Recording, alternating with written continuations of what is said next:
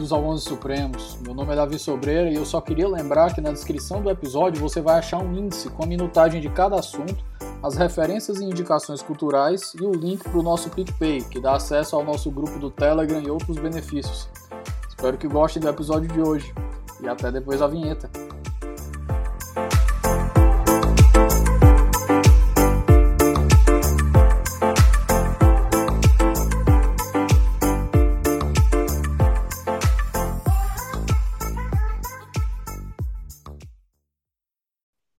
Meus queridos, boa tarde. É, estamos aqui em mais um episódio do 11. Hoje eu queria começar primeiro só mandando um abraço, toda a minha solidariedade para o Thiago Hansen, que está passando por um momento muito difícil.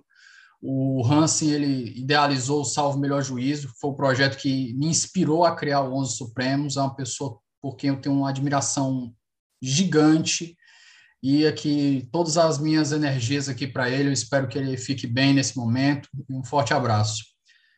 Dito isso, eu hoje tenho o prazer de estar na presença virtual, como sempre aqui com a professora Estefânia Barbosa na Universidade Federal do Paraná, e a gente vai conversar um pouco sobre constituições não escritas. Professora, a senhora pode se apresentar para o nosso ouvinte, por gentileza?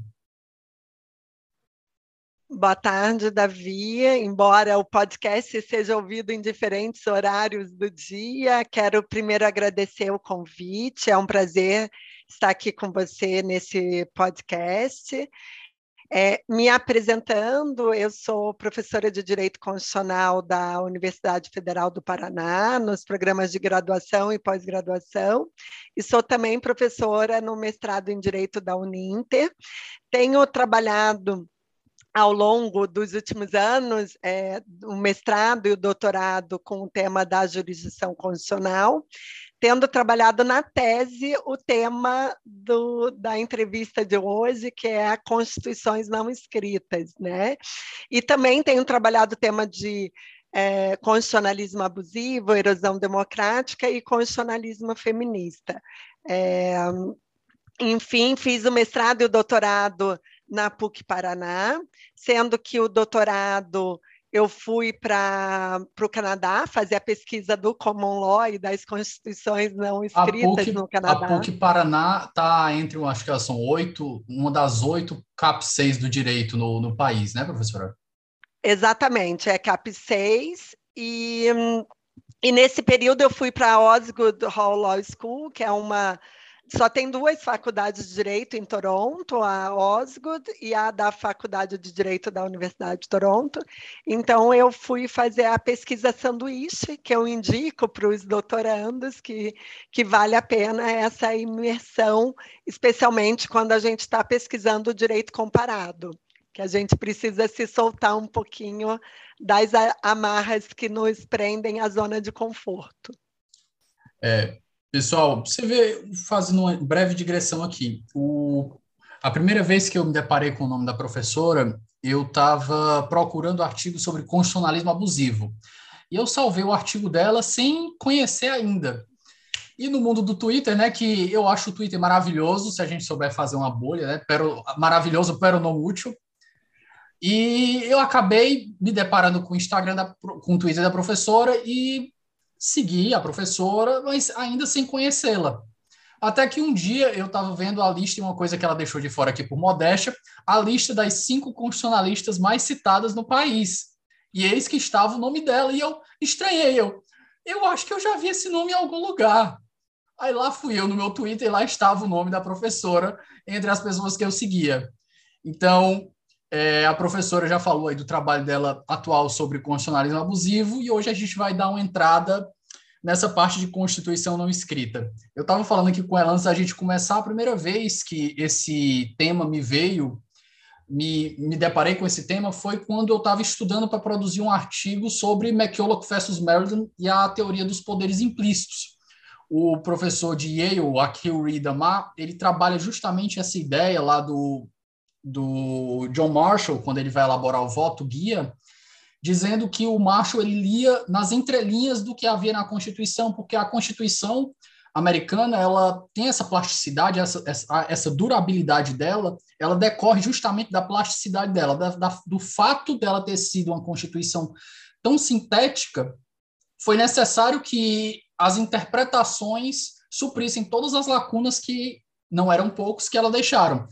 E coube aí a grande parte do judiciário fazer essa, o que o Reed chama de leitura das entrelinhas.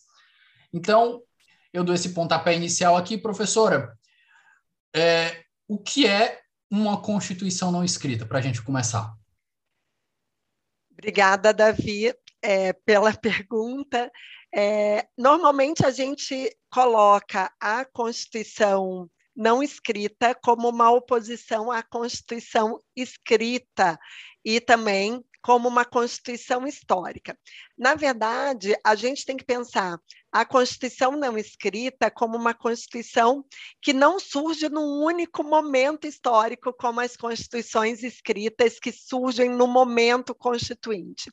Então, elas vão surgir historicamente, que pode ser por um, documentos escritos, né?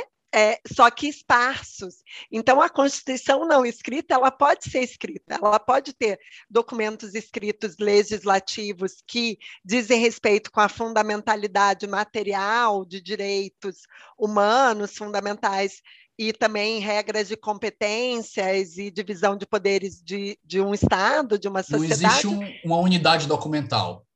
Exatamente, não existe uma unidade documental. E uh, a gente pode, inclusive, ter Constituição não escrita ao lado de Constituição escrita, como dos Estados Unidos. Normalmente, os manuais, e nós mesmos, uh, nas aulas de direito constitucional, de teoria da Constituição, a gente vai classificar a Constituição americana como Constituição escrita e a Constituição inglesa como Constituição não escrita, como se, de fato, a Constituição americana se aproximasse da brasileira no termo termo Constituição escrita, ah, elas estão na mesma caixinha. Mas, na verdade, a Constituição americana tem muito mais da Constituição não escrita, ou do que está implícito, ou do que está nas entrelinhas, como você falou, do que, de fato, naqueles sete artigos que estão na Constituição escrita.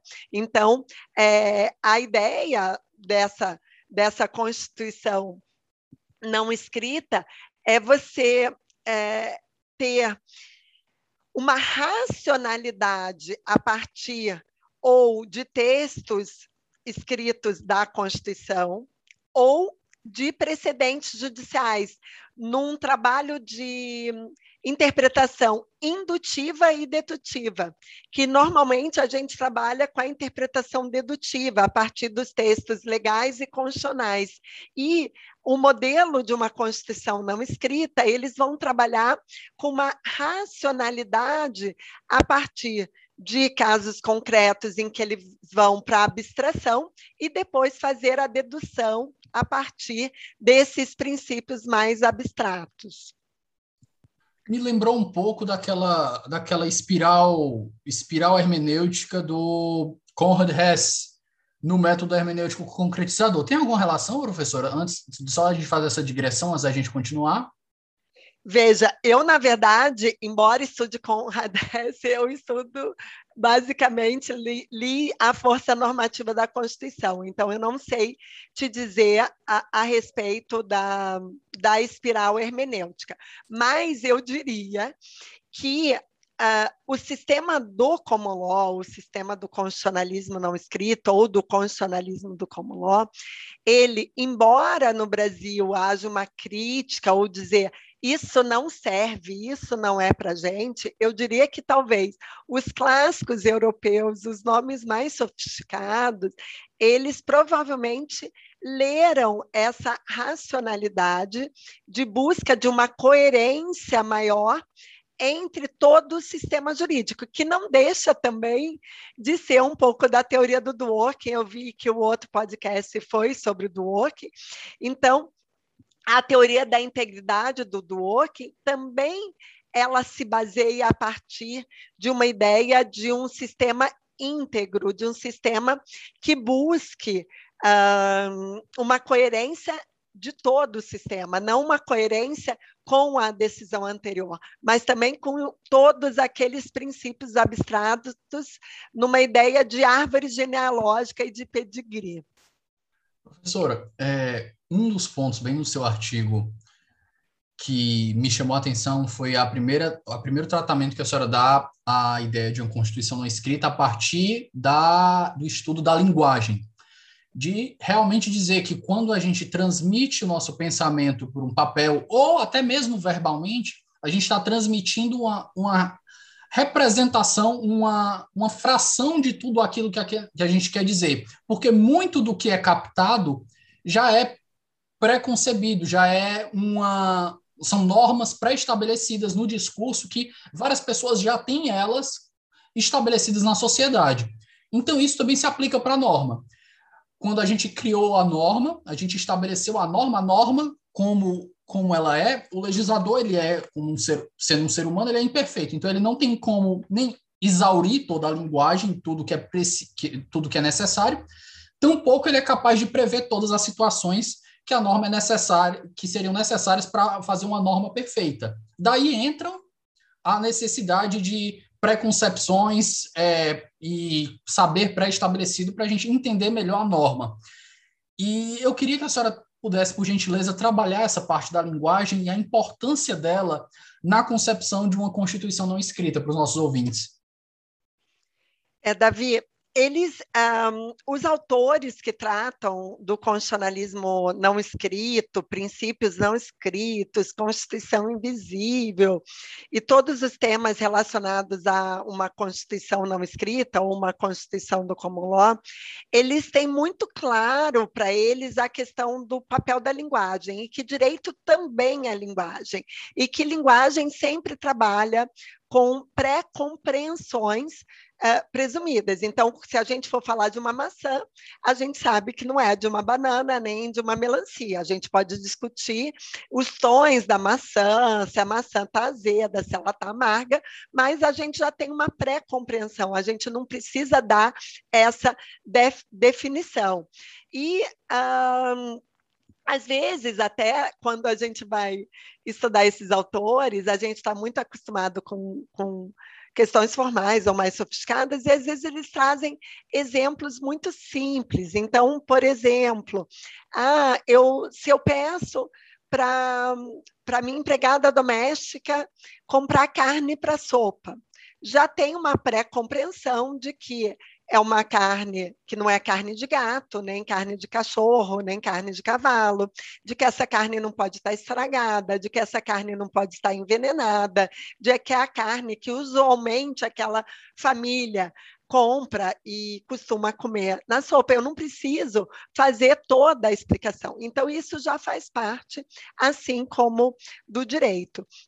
Então, nessa busca das pré-compreensões, eles normalmente também caminham para a pré-compreensão do passado e para a pré-compreensão dos precedentes. Então, é, e a pré-compreensão não está só no significado de um determinado caso, mas no que de abstrato está decidindo naquele caso.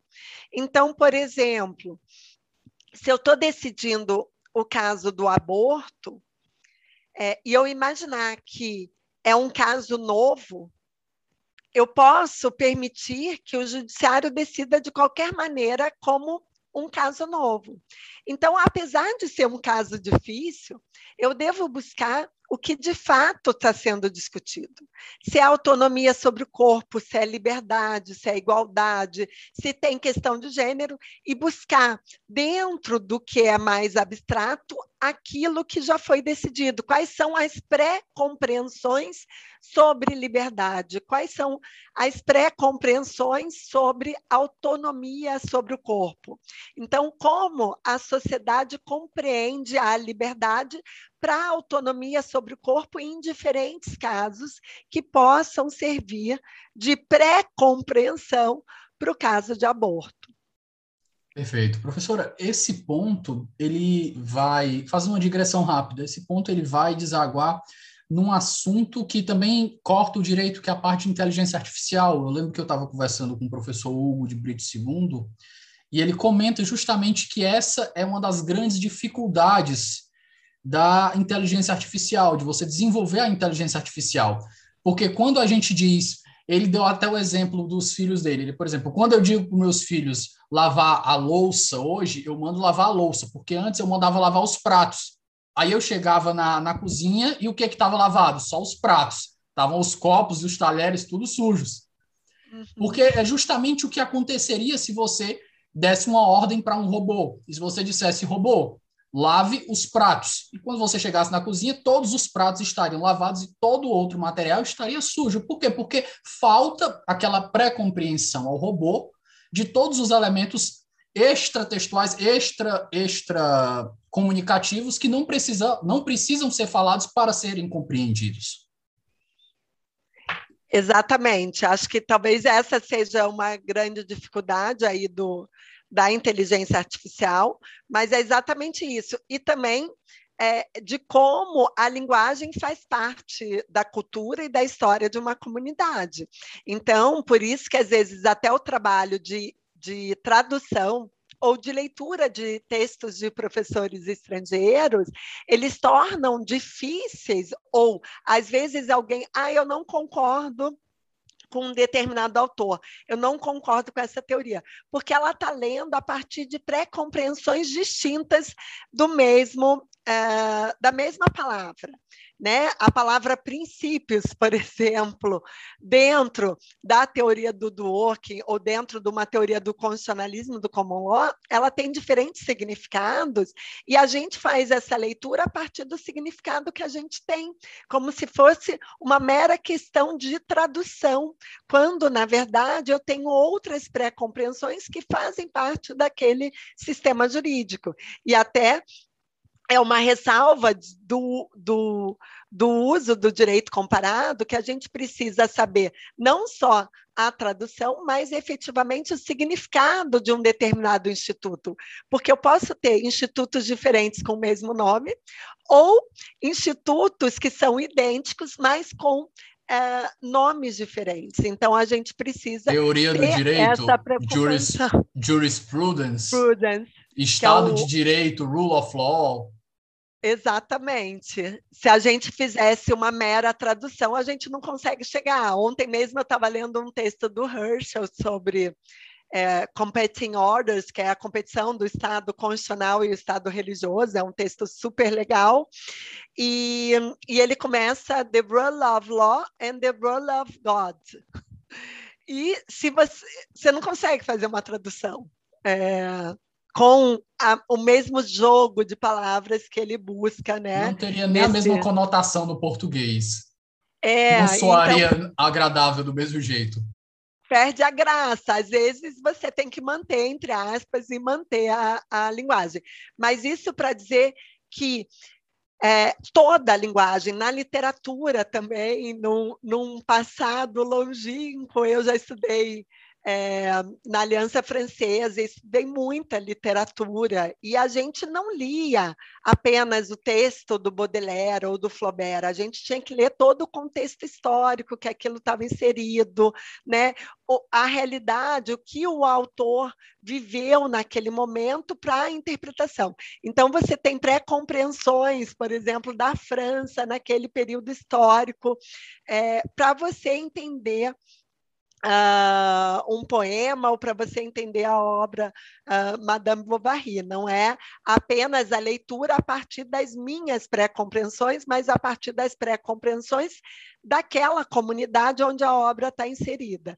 Então, a linguagem, ela, lógico, também é dinâmica, né? É, e aí que a Constituição não escrita tem seu charme de permitir também que essa linguagem dinâmica seja adaptada a novos contextos, já que a linguagem, a pré-compreensão faz parte de um determinado contexto, uma determinada comunidade, uma determinada cultura, quando eu tenho também um outro momento histórico, eu posso ter mudanças a partir da, dos novos intérpretes e da dinâmica da linguagem.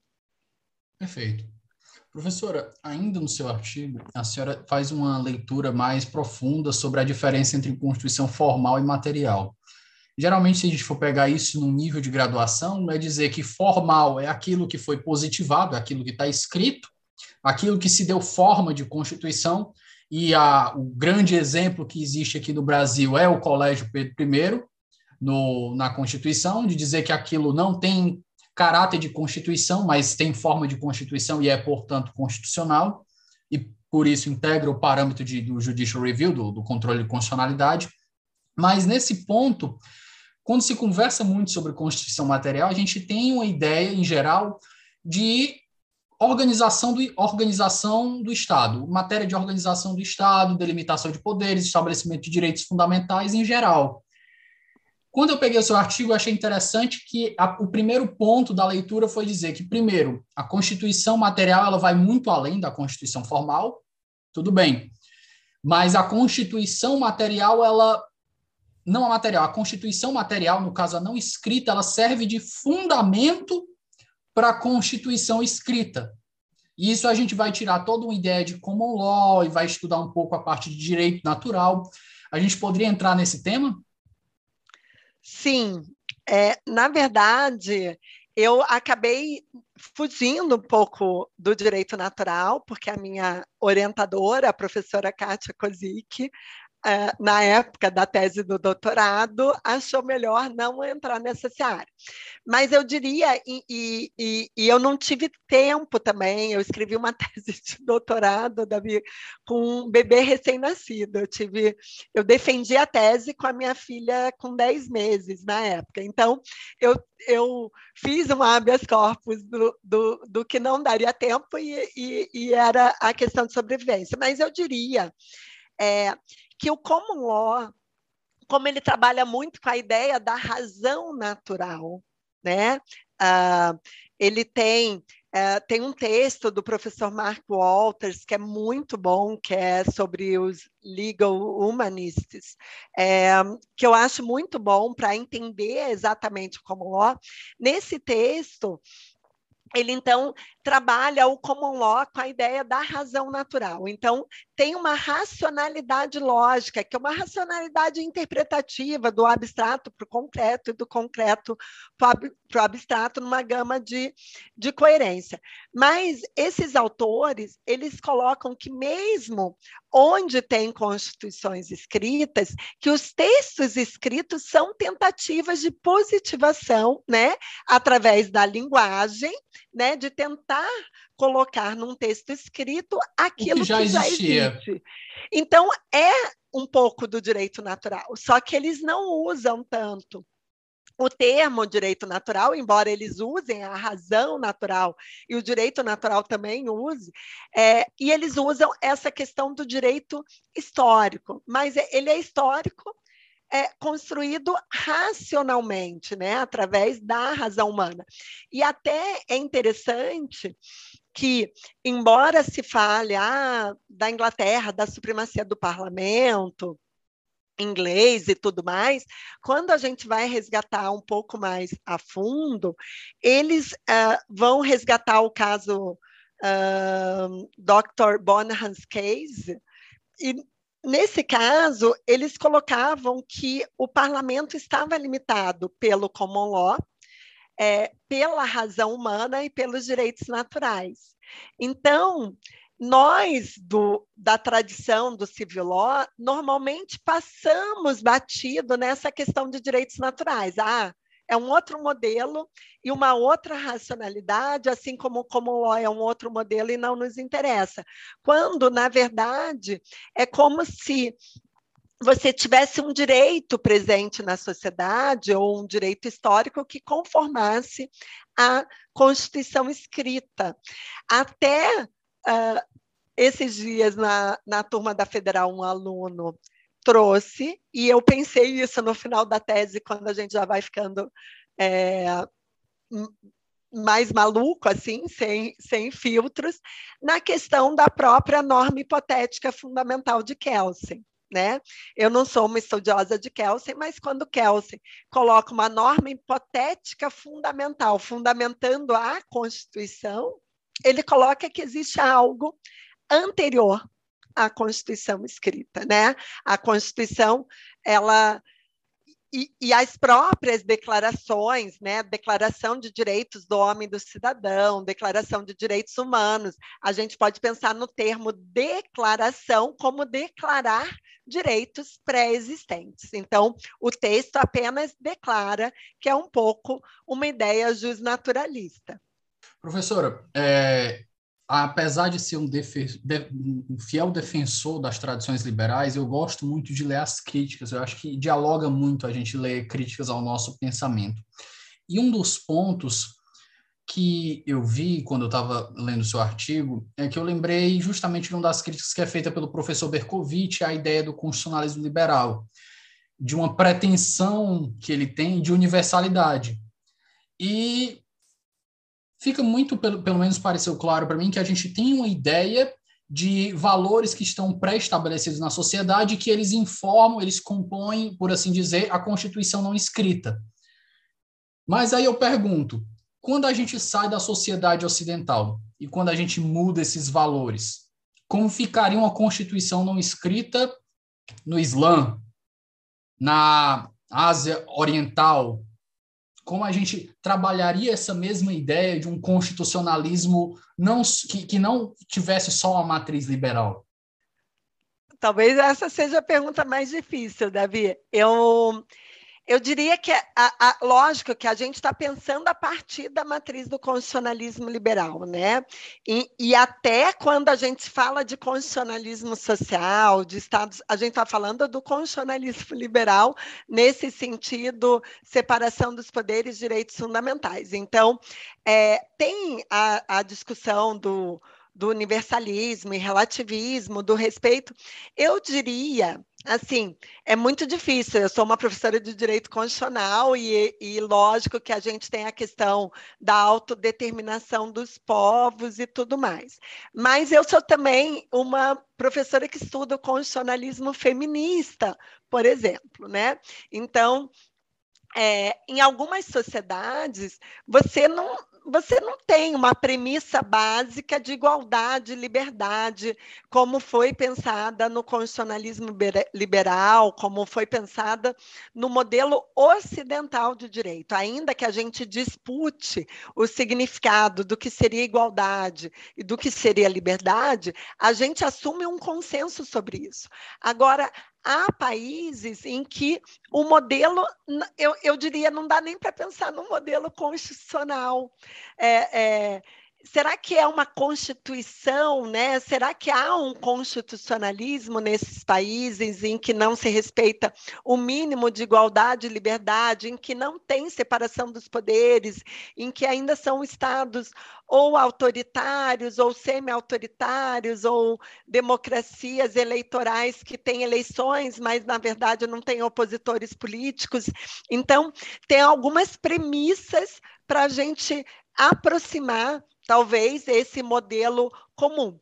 É, alguns autores eles vão dizer assim, olha, seria mais é, sincero se a gente dissesse que esse modelo é o modelo que a gente acha que deve ser universal, que as outras sociedades deveriam experimentar.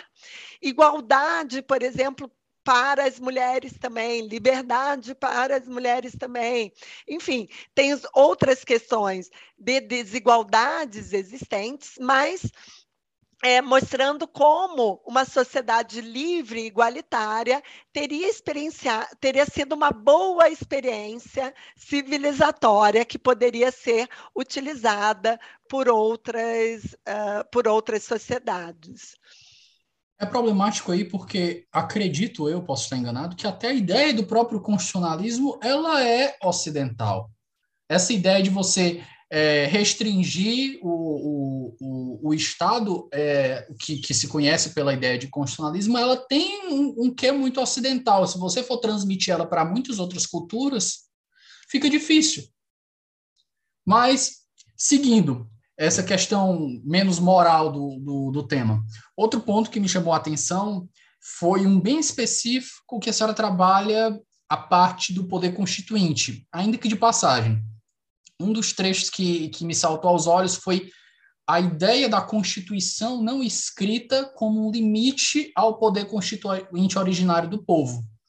Nesse ponto aí, e eu confesso que eu gosto muito do tema de poder constituinte originário, mas ainda, ainda tenho que estudar muito, mas eu lembro de ter conversado com o David Ribeiro, que ele tem um podcast mais e se a gente gravou aqui sobre constitucionalismo matiano, a gente conversou pelo telefone uma vez sobre limites do poder constituinte originário.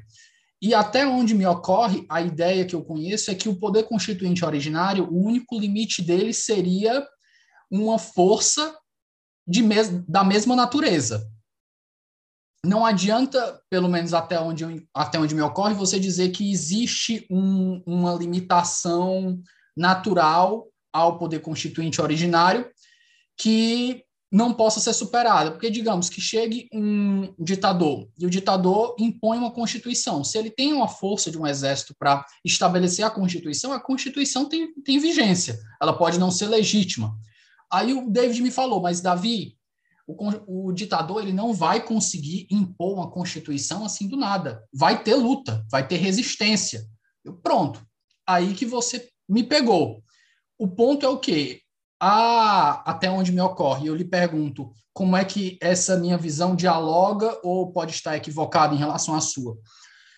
É, essa luta de resistência contra o ditador, contra uma pessoa que queira impor uma constituição, ela representa exatamente uma força com a mesma natureza do poder constituinte originário imposto pelo ditador. Ela é uma força em estado puro. Ela não é um estabelecimento, ela não é uma, uma norma pré-constituída. Então, eu lhe pergunto, no seu texto, quando a senhora fala da Constituição não escrita como um limite ao poder constituinte originário é justamente traduzindo essa ideia de que são forças subjacentes à sociedade que já são adotadas por elas e serão, na hora de um, de um exercício de um poder constituinte originário, por exemplo, na hora que a gente for criar uma constituição, elas já são limites inerentes a esse exercício? Desculpa, o meu mouse está é, sem, sem pilha. É, Davi, eu vou, vou tentar é, ver se eu compreendi e tentar colocar um pouquinho do que eu pensei no texto e, e, um pouco do que, que eu penso a, a, respeito do poder constituinte. Então, ali no texto, eu fiz uma comparação a Constituição não escrita, a, a própria ideia do que o Canotilho coloca no livro clássico dele, né, de Direito Constitucional e Teoria da Constituição, de limites ao poder constituinte. Então, embora é, todo mundo, ah, o poder constituinte é soberano, é ilimitado, não tem restrições no direito vigente, Canotilho vai colocar que o, o poder constituinte não pode ser feito num vácuo histórico, então ele tem que respeitar a história daquela comunidade, ele tem que ser feito. Um, num, respeitando os direitos humanos e os princípios gerais de direito e de justiça, de, de princípios gerais do direito internacional. Ah, lógico que isso se eu estou falando de um poder constituinte democrático dentro da civilização. E aí pode ser uma questão semântica, eu dizer, ó, ditadura, eu estou fora da teoria do poder constituinte, porque de fato não é efetivamente um poder constituinte, embora seja um poder de força e possa levar a um, um ao, ao, estabelecimento de um modelo jurídico, ainda que a gente possa entrar na discussão, que também tem um texto do Canotilho a respeito, que é o Estado de Direito e Estado de não direito, ou até da, do próprio nome, constitucionalismo abusivo, ou seja, desses processos que se forjam como Estados constitucionais ou como Estados legais, mas, na verdade, estão fora do regime. Mas eu lhe Diga. pergunto, professora, me permita essa, essa rápida digressão. O fato de um Estado se impor ilegitimamente não, é, não seria exercício de um poder constituinte? Porque, por exemplo, eu pego o Partido Comunista Chinês estabeleceu uma sociedade. Aquilo ali não, é, não foi um exercício de um poder constituinte, aquilo ali não existe uma sociedade constituída, não existe um Estado de Direito, ainda que nós, com nossa visão ocidentalizada, podemos o considerar ilegítimo, quando um ditador ele institui um novo Estado, institui uma nova Constituição, essa Constituição não inaugura um novo Estado, apesar de que ilegítimo para a maior parte da população? Então, porque o poder constituinte visto como poder revolucionário, que destitui, ali naquele momento revolucionário ele é ilegítimo e depois ele passa a ser o novo poder tentando evitar novas revoluções é, é que a gente parte né, do, do, do contexto do que a gente pensa de constitucionalismo, de democracia e de próprias teorias do poder constituinte, porque não tem sentido. É que o problema é que, do ponto de vista do direito internacional, dos direitos humanos ou da comunidade internacional, você coloca alguns pré-requisitos formais que, mesmo países que é, têm bases autoritárias, eles conseguem cumprir né? E a sociedade internacional também não está nem aí. Vamos, ah, nesse momento de crise da democracia, embora haja alguma contenção das cortes internacionais, é agora o momento em que as cortes internacionais tinham que ter algum poder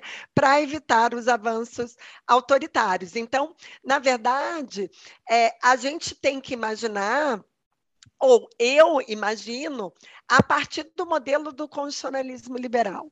Então, até dentro da crise brasileira, alguns autores falam assim: ah, mas o bolsonarismo é democrático, é não é, né? não é nessa Constituição, ele não cabe dentro dessa Constituição, ele é anti-projeto constitucional de 88, ele é anticonstitucional, ele, eu não digo nem que é inconstitucional, ele é totalmente antagônico. Então, se é inaugurado um outro modelo, não é do constitucionalismo liberal. E quando a gente fala de constitucionalismo, o constitucionalismo liberal, a gente usa esse termo, mas não é um constitucionalismo, o constitucionalismo liberal. É, o constitucionalismo abusivo. É um oxímoro. É um oxímoro, é, quase. Exatamente. O, o abusivo. É, o constitucionalismo é para ser limitador e não abusivo, né? Então, quando é abusivo, é porque ele está desestruturando o próprio constitucionalismo liberal, ele está antagônico, ele está é, é, é, é, acabando por dentro, né? Ele está tirando as bases do constitucionalismo liberal. Só que muito do que a gente vê às vezes na doutrina é essa questão de que a democracia poderia ser qualquer democracia, inclusive para impor uma ditadura. Então, uh, e de que um movimento revolucionário então caberia tudo. É, acho que não, né? Lógico que do ponto de vista da força física cabe tudo. A gente não tem controle da força física de um poder antagônico ao modelo de direito. Mas, se a gente estiver pensando né, em regras civilizatórias, em, né, de, de você ou não de revoluções a, a, absurdas, mas de negociações, de assembleias, né, de consensos, você tem um mínimo que é respeitado, ou seja, você não faz um, um, uma constituinte sempre com modelos revolucionários. Você tem poucos exemplos de momentos efetivamente revolucionários é, de rupturas totais nas histórias das constituições. A gente cita como grande modelo o modelo francês, mas os outros modelos efetivamente revolucionários não deram muito certo, né? A maioria vai sendo feita através de consensos.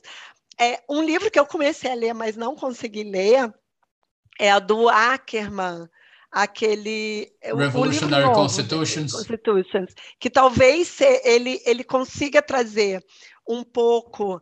Veja, eu não li o livro inteiro como professora é, que está em aulas de graduação, de pós-graduação, eu não consigo manter toda a pesquisa em dia, mas a leitura inicial já, já parece que ele traz essas diferenças. Você pode ter é, outros tipos de modelos constituintes que não sejam rupturas, mesmo no caso brasileiro. Uh, a passagem da ditadura para a democracia não foi uma ruptura, foi uma negociação. E uma negociação que foi mantendo muito do período autoritário. E isso também, né? Talvez se fosse revolucionário, a gente teria um resultado melhor, mas o revolucionário tem um custo alto. Ele não é nada é revolucionário é, e, e, o resultado é, é, pacífico, é sutil. Ah, agora vivemos no mundo ideal. Então, o custo de uma revolução é muito alto. O custo de uma negociação também pode ter resultados uh, não desejados, mas, enfim, a sociedade precisa, de alguma forma, amadurecer em outros momentos também. Professora, deixa eu só ver se eu consegui captar bem. É, as nossas ideias, elas dialogam, seria só necessário, para deixar mais claro, dizer que quando a senhora propôs essa ideia de limitações ao poder constituinte a partir da ideia de constituição não escrita, a senhora estava falando do poder constituinte exercido de maneira legítima. Sim. Pronto. Sim. Sim. Nós fa fazemos esse recorte. Porque se for força, uso da força bruta, você não, não, não tem, não tem legítimo, não tem Estado de Direito, não tem direito internacional dos direitos humanos, né? É, é tudo num. A gente vê agora esse movimento negacionista, esse movimento da ultradireita mundial, é um, é, é um antagonismo total a as conquistas civilizatórias. Então, alguns falam assim: ah, a gente vai voltar para antes da Constituição de 88. Eu diria que a gente voltaria para antes da Revolução Francesa, em alguns momentos, porque são conquistas que vêm desde do, das revoluções burguesas, né?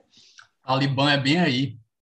É, mais ou é, menos isso. Mas, professora, outro ponto que me chamou a atenção foi que eu lembro de uma leitura que eu fiz do professor Paulo Bonavides, aquele curso dele mais tradicional, o curso de direito constitucional dele, e ele fala muito da, dos influxos do que for conhecido como neoconstitucionalismo, pós-positivismo, e num trecho é, seu, eu vi bem essa ideia se traduzindo. Quando a senhora fala das constituições escritas que elas trabalham por dedução, ou seja, o conteúdo já está dado, só resta aplicá-lo e, eventualmente, interpretar o que, o que restar. As não escritas, por outro lado, elas vão trabalhar no modelo de indução. Nós temos os valores que informam, deles nós vamos extrair os princípios que serão aplicados, só que em ambos os casos nós chegaremos a, a propostas semelhantes. Foi quando a senhora trabalhou justamente a ideia do princípio da igualdade, que ela vai ser necessária numa Constituição escrita e numa Constituição não escrita, independente se o sistema é common law, com Constituição escrita, common law com Constituição não escrita. Nesse ponto, eu lembro que o professor Paulo Bonavides fala que é justamente a, a expressão que ele usa, é muito bonita.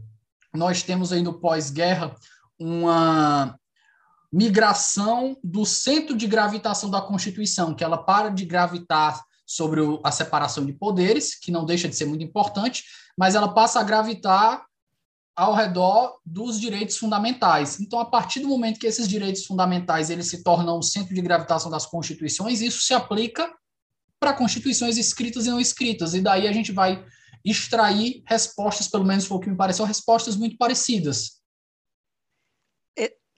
Exatamente. É, na verdade, é, esse artigo ele faz parte de, do, do, de um dos capítulos da minha tese, que é, é, busca aproximação dos sistemas de common law e civil law na jurisdição constitucional.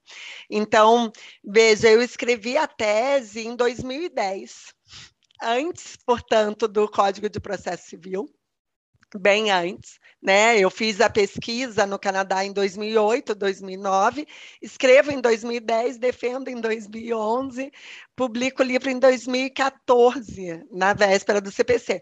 Mas a, a minha percepção era de que o ponto de aproximação dos sistemas não é por conta do Código de Processo Civil, é por conta dos direitos humanos e fundamentais. Então, é, e os direitos humanos e fundamentais que podem estar previstos numa Constituição escrita, como a brasileira, podem estar previstos em convenções ou tratados internacionais de direitos humanos, como na Constituição inglesa, que ratifica a Convenção Europeia de Direitos Humanos.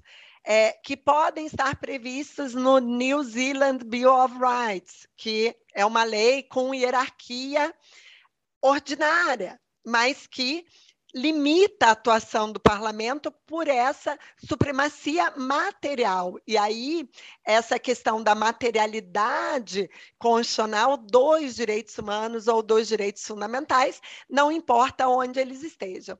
Até lembrando que os franceses que usam por primeira palavra bloco de constitucionalidade Há alguns autores franceses que passam a usar o termo bloco de fundamentalidade, para justamente fazer essa distinção. Eu tenho um bloco de normas fundamentais, que eu posso falar normas de direitos fundamentais ou fundamentais em outros sentidos de estruturação do Estado também. Seria o que é materialmente constitucional para se opor o que é só formalmente constitucional?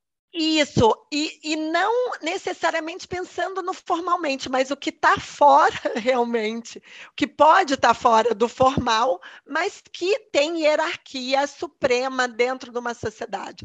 Ou seja, aquela ideia de que alguns valores materiais tem um consenso moral de supremacia da, de uma determinada comunidade. Então, de alguma maneira, eles fazem parte do ordenamento jurídico, quer seja formal, escrito, quer seja não escrito, quer seja em precedentes, quer seja em documentos esparsos ao longo da história.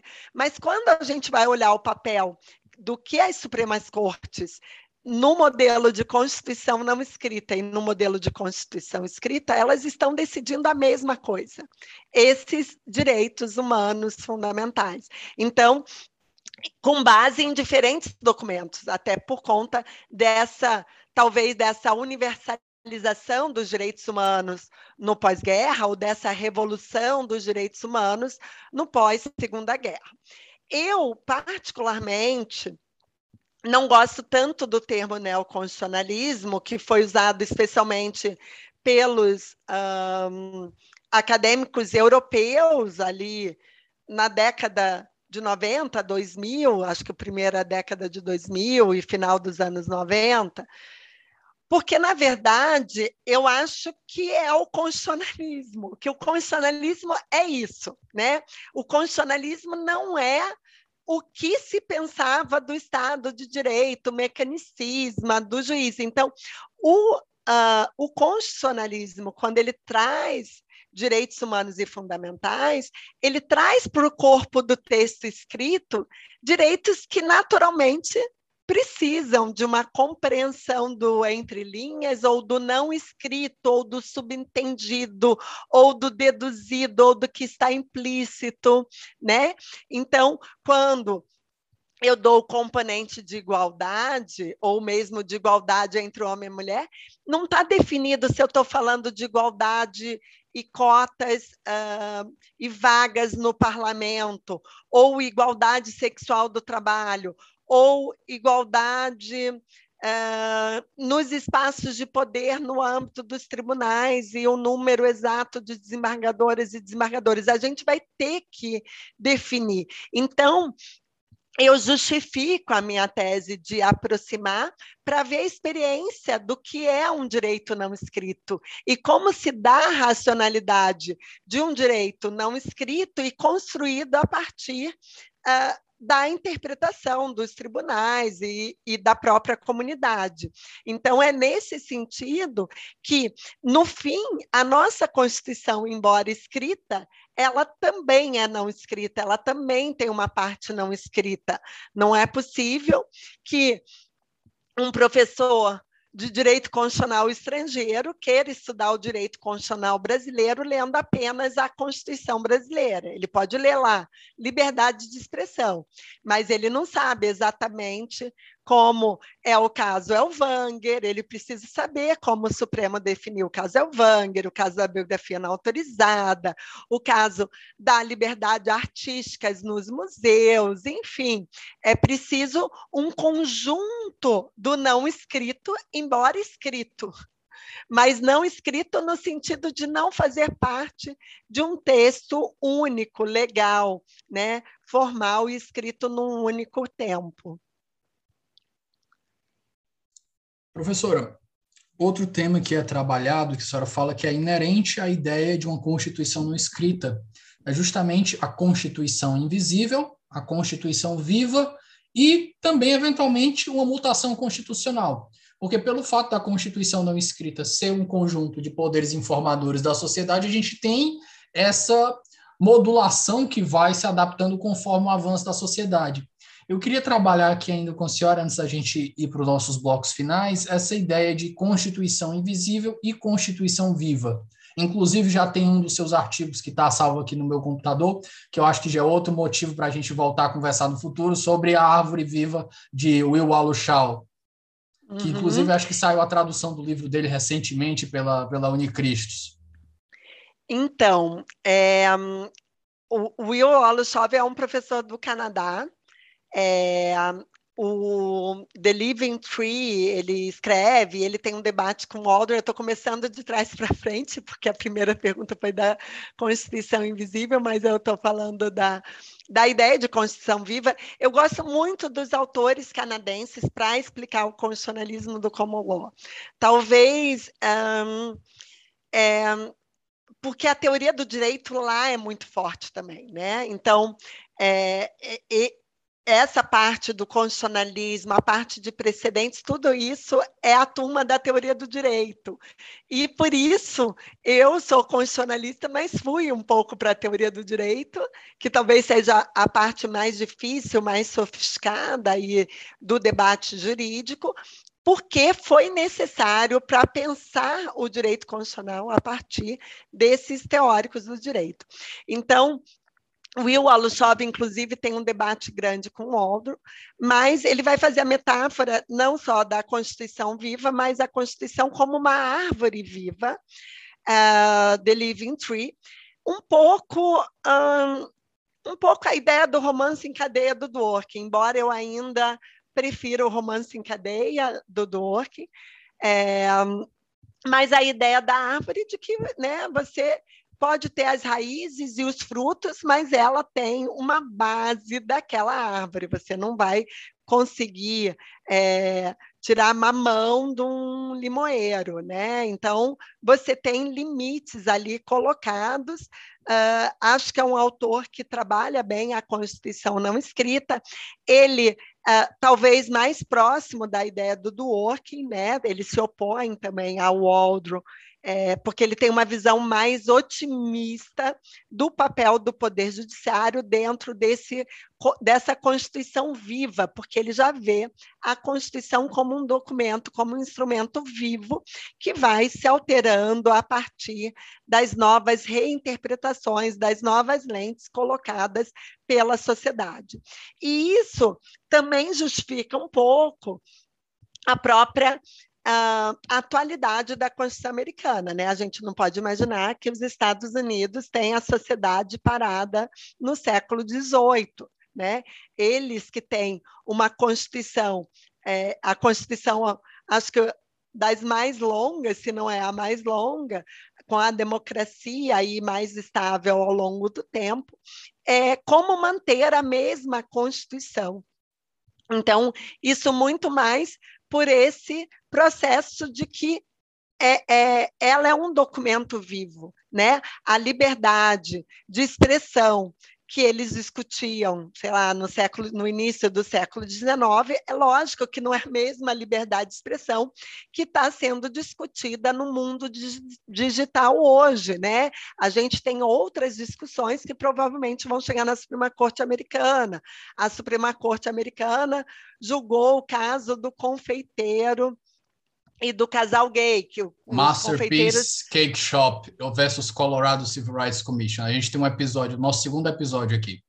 Que ótimo. E, na verdade, a Suprema Corte não está preocupada com o caso do confeiteiro, né? Ela está preocupada com o caso de objeção, de consciência, de liberdade de expressão, de liberdade religiosa. Então, é um caso que discute essa conformação entre as liberdades na sociedade americana e que faz parte dessa constituição viva, né? Temas como esse relacionado a questão do casamento gay ou do aborto, eles só vão ter a partir de um determinado período histórico. Eu preciso que as pessoas saiam do armário e que lutem por direitos de igualdade em relação à união homoafetiva para que eu possa construir o direito. Então, a Constituição americana não vai falar sobre união homoafetiva, assim como a nossa, né, a não ser nas entrelinhas, porque ela fala já no artigo 3 não discriminação, ela fala de igualdade em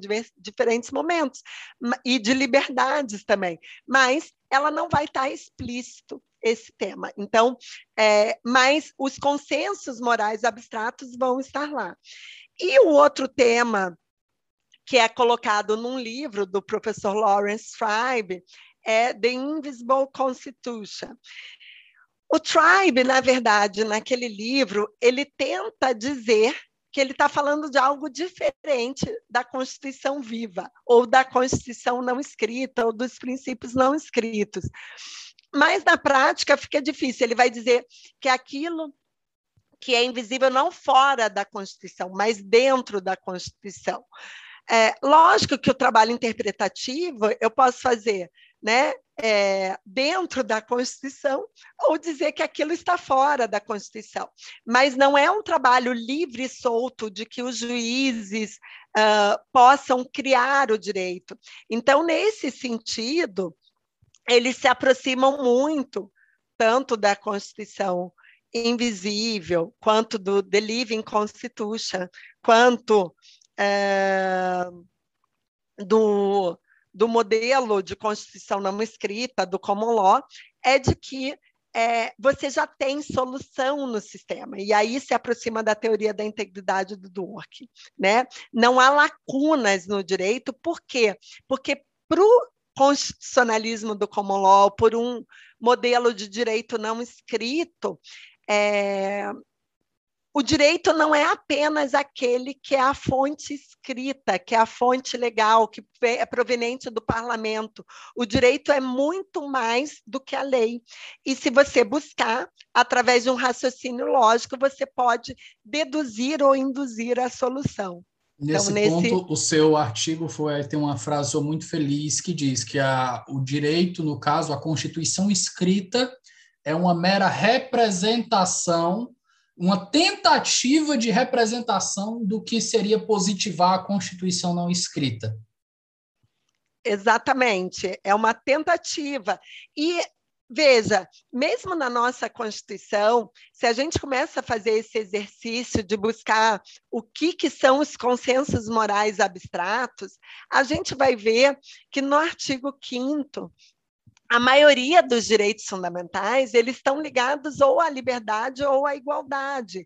Eles não são direitos uh, autônomos normalmente. Então, mesmo é, o devido processo legal. O que, que é o devido processo legal? Ninguém será privado de sua propriedade ou de sua liberdade, né? E aí é um devido processo legal porque eu quero um processo igual, um processo justo, né? Uh, um processo que garanta as liberdades, é, presunção de inocência, liberdade, aí você tem liberdade de expressão, manifestação, direito de ir e vir, liberdade religiosa, liberdade de crença, enfim. É, a gente precisou, o nosso constituinte, não confiando na nossa comunidade política, ele preferiu deixar expresso. Mas a gente pode fortalecer uh, igualdade e liberdade na nossa Constituição.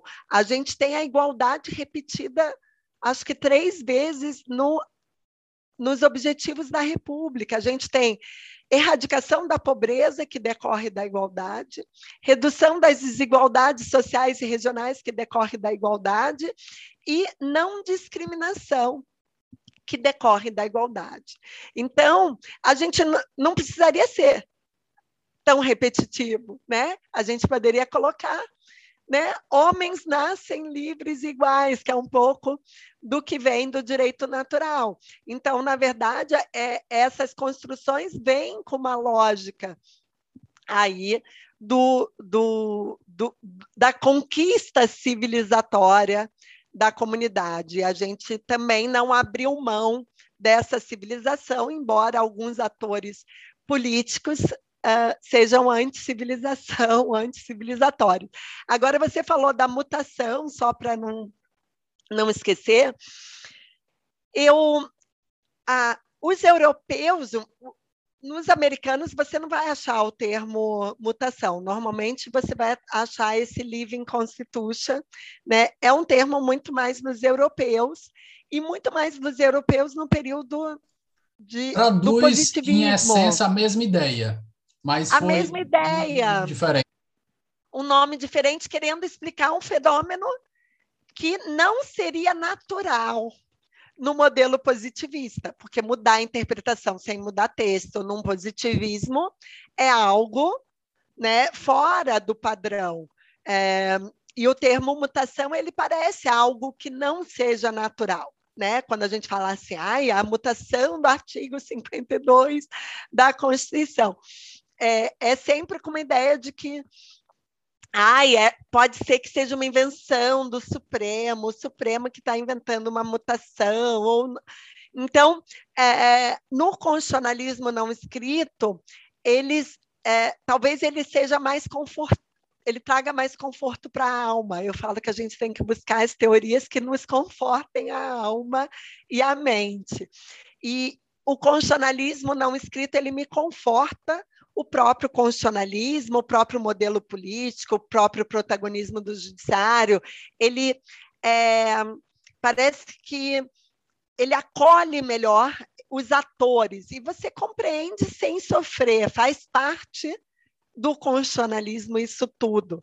Não o bolsonarismo, mas o resto todo, protagonismo, decisão que a gente gosta, decisão que não gosta, disputa política interpretativa, é natural, é democrático, né? Disputas interpretativas. É lógico que a gente vai estudar e vai botar a nossa racionalidade e o nosso esforço em cima daquilo que a gente acredita e o que a gente construiu estudando direito constitucional.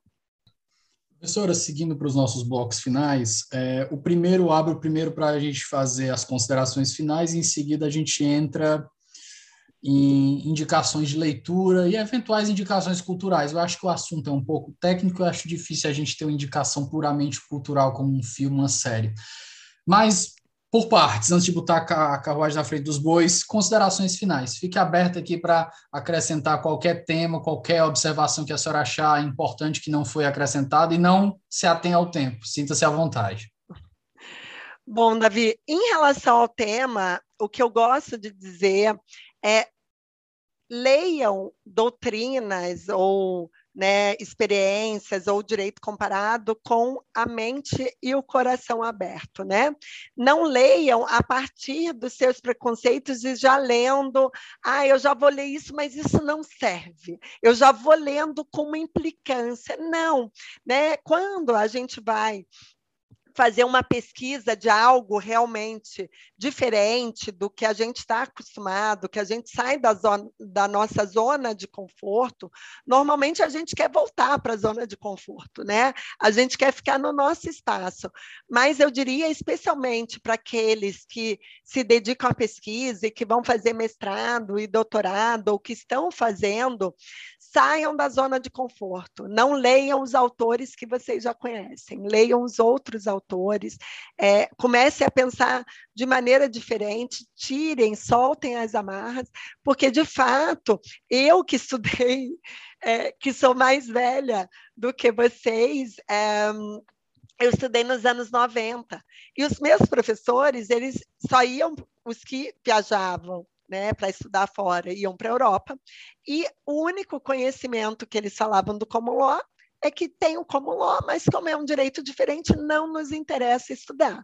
E, de repente, a gente se viu aí com um código de processo civil que estabelece um sistema de precedentes, a Constituição já trouxe repercussão geral e súmula vinculante bem antes do CPC de 2015, mas não há uma cultura, nem se sabe como pensar o direito não escrito, como analisar os princípios abstratos de uma decisão. Os tribunais né? não gostam nem de respeitar os precedentes ainda?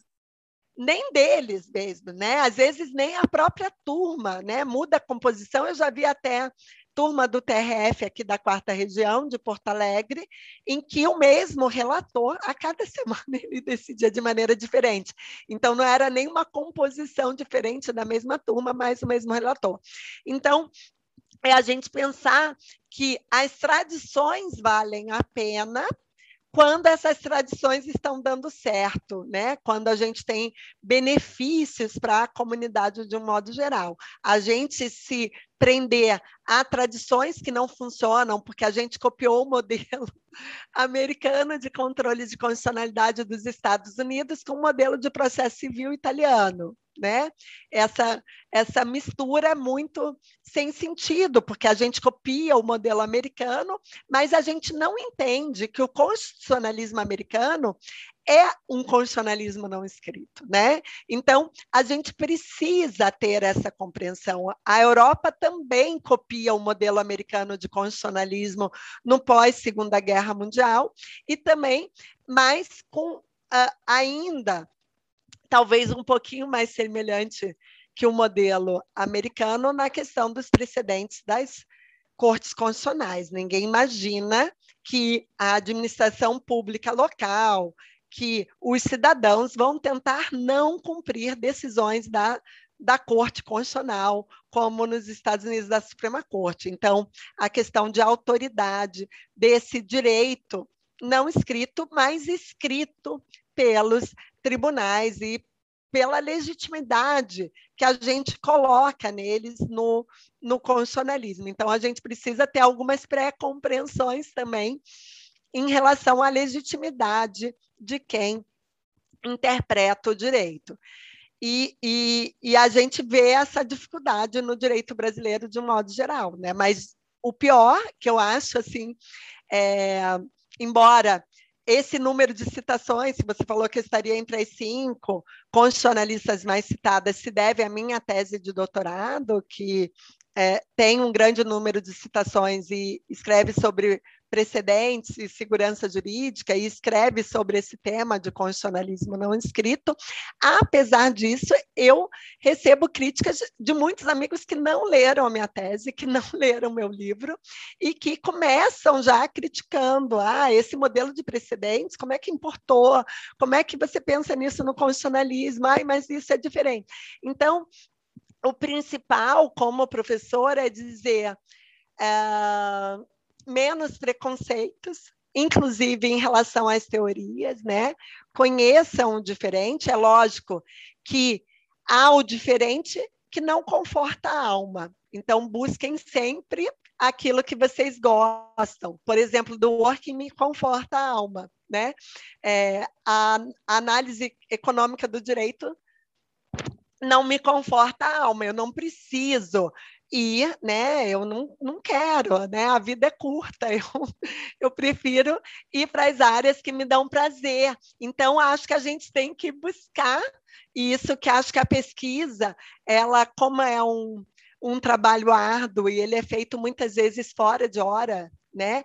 Os pesquisadores fazem isso nos seus horários livres, sábado, domingo, à noite, não é um horário de pesquisa, eu diria, é, busquem né, aquilo que, que lhes dá pra, que é um momento de prazer também, e não um momento uh, de trabalho ou de ah, estou aqui sofrendo para fazer essa pesquisa. Então, é porque você não está no tema certo, porque a pesquisa do tema que você gosta não causa uh, sofrimento. Perfeito.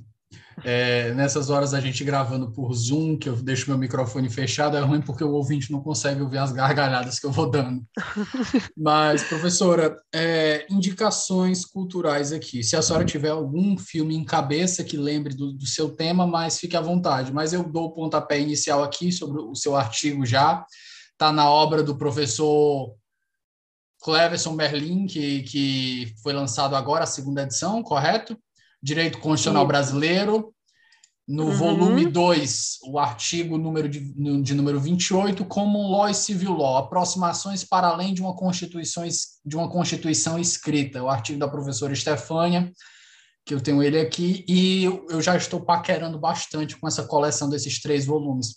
Assim que os meus ouvintes me permitirem, com, com esses patrocínios aí, eu vou juntar dinheiro para comprar esses três volumes que estão muito bonitos. Eu estou paquerando muito com eles. Mas suas indicações, professora, por favor. Então, eu faria mais indicações de, de leitura de alguns autores para quem gostou do tema uh, do constitucionalismo não escrito e também gosta do tema do, working, porque acho que você lê melhor do working entendendo o common law, porque o do working fala a partir do sistema de common law, como do working permite você entender melhor o common law e vice-versa. É, eu gosto muito de um texto uh, do Mark Walters, na verdade, vários textos desse autor, que também é um autor canadense, é, sobre o constitucionalismo do common law, e esse legal humanism, é, eu posso depois passar as referências para você colocar no, no podcast, mas esse legal humanism, ele faz uma investigação das fontes do Dworkin. Como o Dworkin não coloca muito as fontes que ele utiliza para pensar a teoria do direito, ele vai nos humanistas do common law. É, e vai dizer que a teoria do Dworkin é a teoria dos legal humanists, é, que inclusive falavam tanto da coerência, mas falavam também do trabalho hercúleo do juiz. Então, até a inspiração para o termo juiz Hércules de Dworkin estaria também uh, nos humanistas do common law. Então, a teoria do direito como integridade do Dworkin é, é, ela é inspirada na teoria clássica do common law, ali do common law do século XVI, do século XVII, que vai trabalhar nessa trama de coerência. Esse de é um artigo, é um artigo ou um, um livro, professora? Um Porque artigo. eu achei aqui Legal Humanism and Law as Integrity. É esse? Exatamente, é exatamente isso. Perfeito. É maravilhoso esse artigo. Eu gosto também de outro autor que vocês podem ler sobre o constitucionalismo do, do common law, Will Woloshov. É, Will Woloshov, ele, quando eu fui para o Canadá, na verdade eu não conheci, ele não é de Toronto, eu fiquei em Toronto, mas ele era pouco conhecido dos brasileiros. Depois, o professor Thomas Bustamante é, o trouxe num daqueles congressos de filosofia política em Belo Horizonte, tem trabalhado muito o texto dele. Então, até indico, acho que tem textos do, do professor Thomas Bustamante é, discutindo a teoria do Will Olusov, mas todos os textos do Will Olusov acerca do, do constitucionalismo do common law, The Living Tree, são excelentes. E como o Davi colocou, eu vi que uma aluna minha comprou que teve a tradução para o português uh, do livro. Então, eu recomendo bastante. É, não basta ler os manuais ou ler o René Davia, lá do livro, que, embora importante, né, é, fale do direito com, do common law como direito costumeiro. Isso é uma, uma visão errada do common law, né? É, é uma visão equivocada falar, ah, é, é um direito baseado em costumes, não é nada disso, é um direito é, baseado numa racionalidade interpretativa, lógica, que a gente também faz, mas que eles usam outros termos para fazer o mesmo trabalho interpretativo. Outro autor que eu gosto também, Davi, é o Jeffrey Goldsworth. Eu acho que eu te passei um, um artigo dele também, do, do constitucionalismo do Está nas, refer tá nas referências do seu, do seu artigo. Isso. E, e esse também foi essencial. E um outro autor que explica do working e acaba explicando como law, que tem um livro, é que eu acho que. Ah, tá aqui. É Exploring Laws Empire, do Scott Hersowitz. Esse livro é muito bom. Esse livro vai discutir o Império do Direito, mas ele traz discussões que são próprias do common law. Então, facilitam a compreensão do common law. Então, eu diria, leia o common law a partir da teoria do direito e não do processo civil. Né? Não leia precedentes a partir, lógico que quem advoga, a gente vai ter que compreender o sistema da processualista, mas precedentes é muito mais a parte da teoria do direito, a parte abstrata, do que é, decorar um artigo do Código de Processo Civil. Então, é um trabalho muito mais teórico do que a gente imagina, e, e essa compreensão do constitucionalismo não escrito e também de Dwork, e aí eu ouvi um pouquinho do episódio passado também, é, vale a pena vocês lerem. De filme, assim, eu não vou lembrar nenhum específico que, que facilite a compreensão, mas eu diria que em geral, há uma diferença, né? A oralidade do direito, o raciocínio, o estudo de casos, na maioria dos filmes americanos que a gente vê de tribunais, eles estudando casos, se remetendo a casos, não é porque os casos são exatamente idênticos, mas porque os temas abstratos tratados interessam para o caso atual. Então, é esse olhar para o passado com respeito à racionalidade que já foi enfrentada em outros momentos, que é colocado nesses filmes, né? E por isso a dificuldade, a gente tem uma outra racionalidade que parece uh, talvez mais simples, né? mas ao mesmo tempo mais livre para os juízes o nosso modelo. Acho que o modelo deles, na verdade, acaba, embora seja um case law, que é uma outra questão que eles falam, não é efetivamente que a decisão será casuística. Então, embora seja um direito casuístico, como é o que a gente vê nos filmes dos tribunais, é, na verdade, eles vão enfrentar o tema que fundamenta aquele caso, e não só o caso em si. Então, é pensar o direito a partir do que está por trás daquele caso especificamente. Perfeito. Professora, nós encerramos nossa gravação. Gostaria de agradecer desde já a participação, a disponibilidade. Eu acho que nós já temos um, o tema para a gente conversar de novo no futuro, a árvore viva do Wallace Chove aí. Meu muito obrigado, espero que a gente possa ter esse segundo encontro em breve. E é isso. Obrigada, Davi, obrigada pelo convite e pela oportunidade dessa conversa. Uma boa tarde a todos e todas. Pessoal, nós ficamos por aqui e até o nosso próximo episódio. Um forte abraço.